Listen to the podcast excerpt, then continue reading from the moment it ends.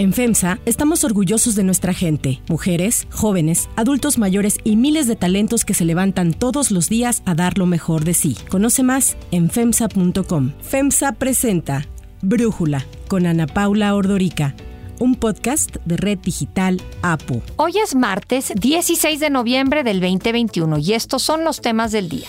Tras rechazar las reservas de la oposición, Morena y aliados aprobaron en lo general y en lo particular el presupuesto de egresos de la Federación para el 2022. El presidente celebra.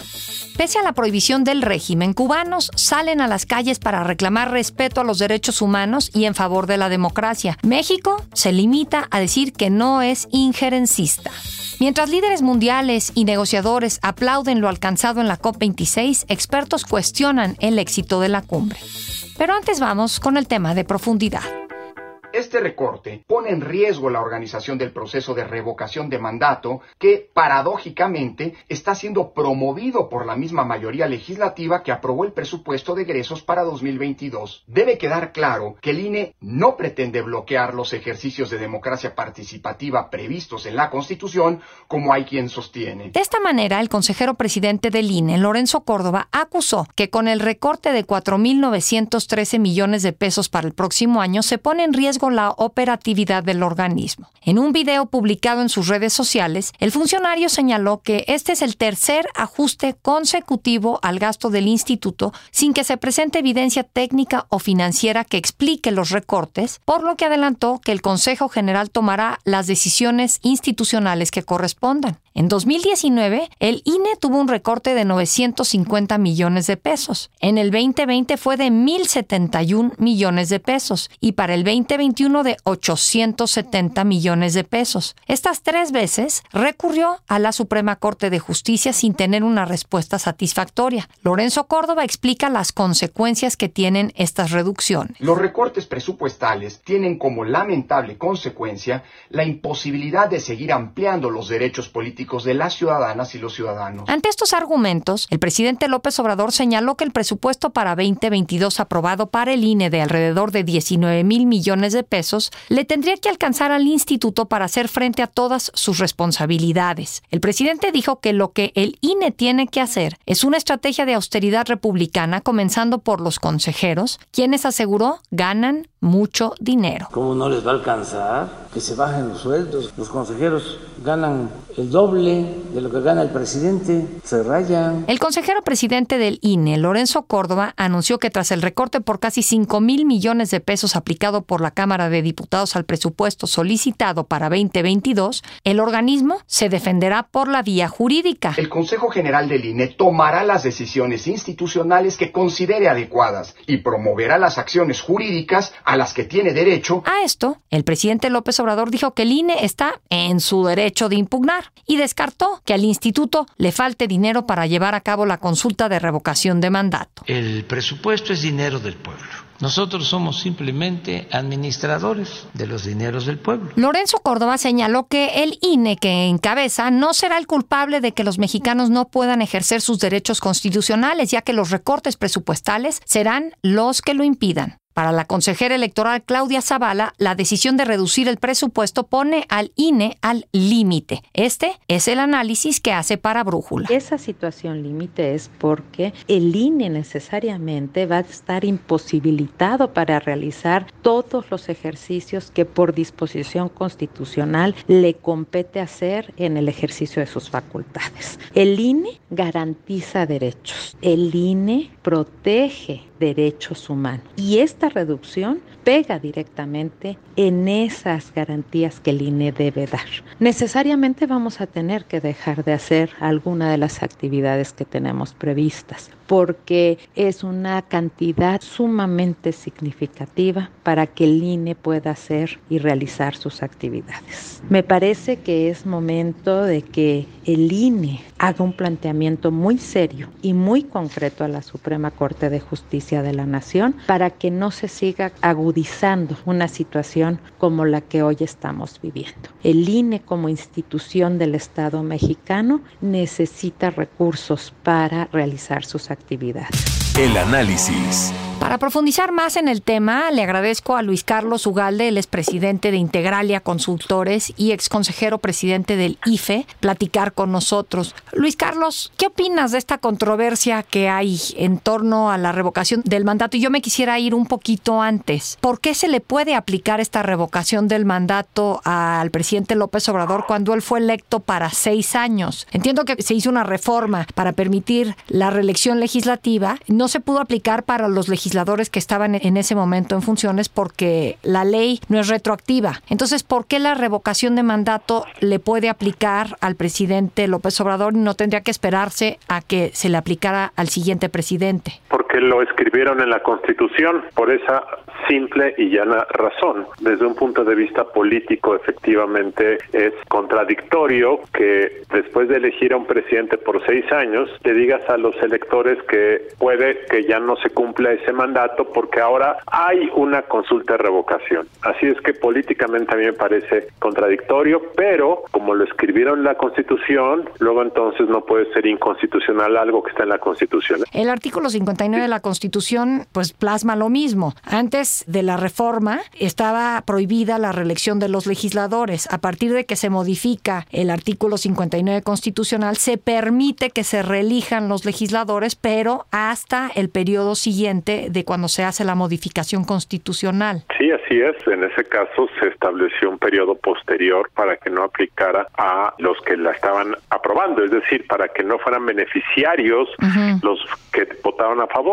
Pero en este caso, reitero, se hizo de otra forma. Se estableció en la Constitución que esto era aplicable al presidente que ya había sido votado. Entonces, el hecho de que se haya legislado en la Constitución eh, tergiversa o afecta un principio de retroactividad política y a mí me parece que eso es equivocado, sin duda. Bueno, y entonces, ¿qué opinas de esto que dice el presidente, que pues el INE tiene los recursos para hacer esta revocación y prácticamente como que les dice, dejen de estarse quejando, hagan la revocación y háganla con el presupuesto inferior que les aprobamos o que les aprobó el legislativo por, digamos, pues señalamiento del Ejecutivo? Me parece que es otra postura contradictoria del presidente. El presidente quiere escuchar la voz del pueblo, pero cree que esa voz se puede escuchar gratis y es falso. Claro, para un presidente de corte populista que cree que él representa el sentir de la población y que la escucha en las calles y en las plazas, le puede parecer un poco extravagante gastar cuatro mil millones de pesos en una consulta eh, que por supuesto él siente que va a ganar y por supuesto la ganaría, pues es el es un presidente popular, eh, pero la Constitución y la ley establecen que el INE tiene que instalar 160 mil casillas y eso cuesta cuatro mil millones y el presidente no quiere porque el presidente no está dispuesto a pagar por algo que él quiere.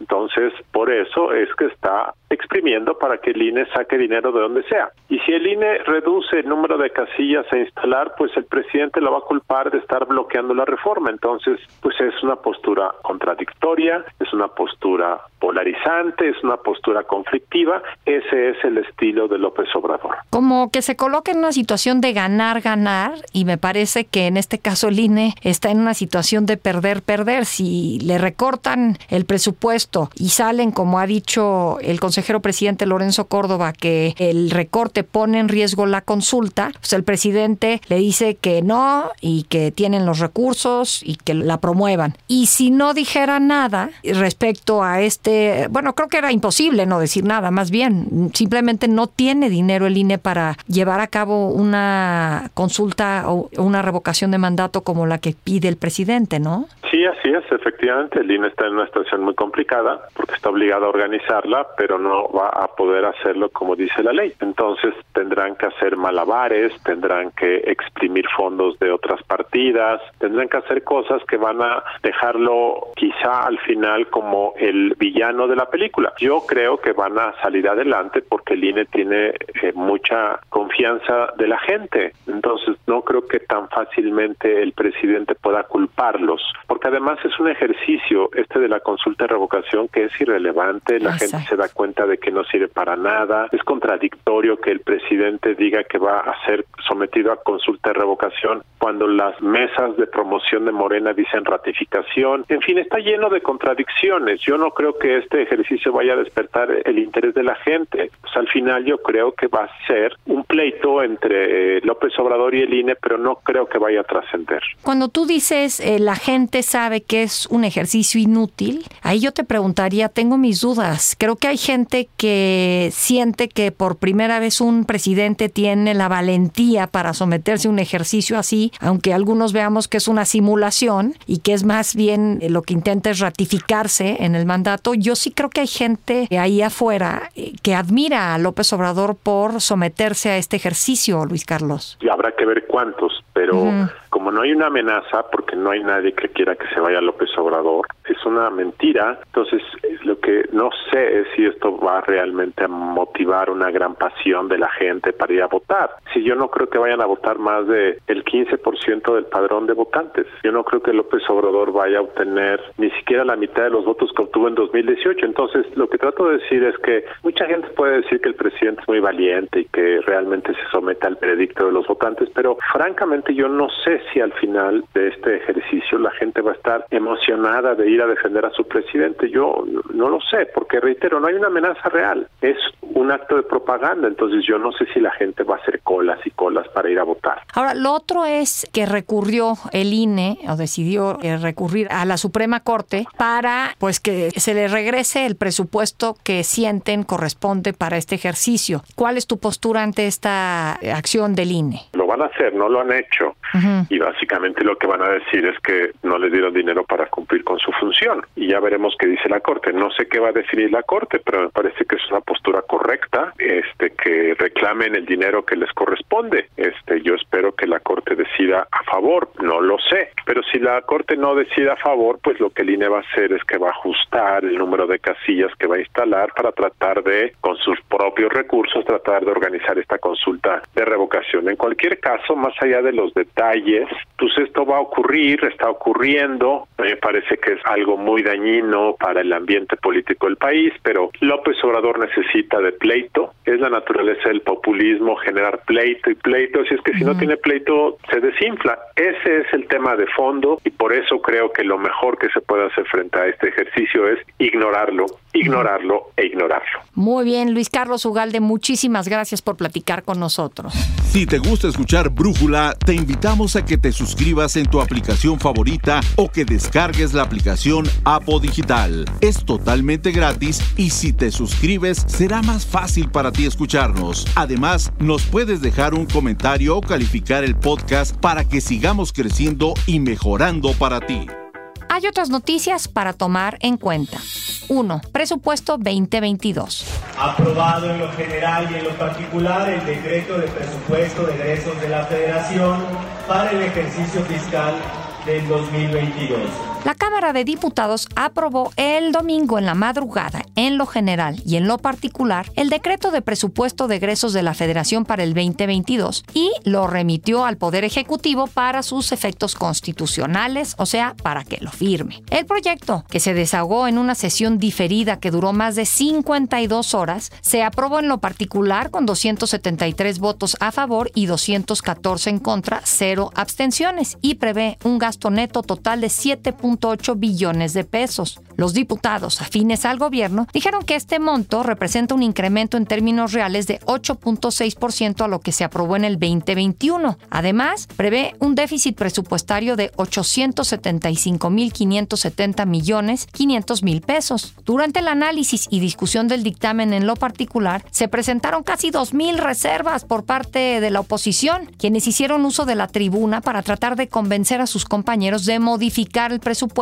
algo que no lograron porque Morena y sus aliados rechazaron toda y cada una de las reservas presentadas. Aún así, el presidente de la mesa directiva, Sergio Gutiérrez Luna, de Morena, destacó la aportación de todas las bancadas. Es producto de un debate enérgico, pero ordenado, civilizado, respetuoso, en el que diputadas y diputados de todas las fracciones parlamentarias expresaron con libertad sus puntos de vista en torno al tema. El dictamen aprobado quedó intacto de cómo salió de la Comisión de Presupuesto y Cuenta Pública, es decir, que no se le movió ni una sola coma. La oposición le advirtió a Morena que ante su cerrazón y rechazo de todas las propuestas que presentaron, dieran entonces por muerta la reforma eléctrica de López Obrador. Para Brújula, este es el comentario que hace Jorge Triana, vicecoordinador de la bancada del PAN en la Cámara de Diputados. El resultado fue lamentable porque las reservas que se presentaron, la mayor parte venían de la oposición y fueron rechazadas de plano, ni siquiera se, se admitieron una discusión, pero por otro lado, las que subió el bloque oficialista, pues eran falsas reservas, las subieron simplemente a, para poder tener un espacio, una bolsa de tiempo en tribuna para atacar a la oposición también. Entonces creo que es muy lamentable lo que vimos, el presupuesto que nosotros proponíamos enriquecía muchísimo el federalismo y recuperaba programas sociales que se habían perdido. Ahora lamentablemente pues vamos a tener un presupuesto electorero donde lo único que se refuerza son las obras del presidente y los programas sociales del presidente. Insistimos en que pues fue muy inmaduro el bloque oficialista porque pues ahora difícilmente va a haber condiciones para poder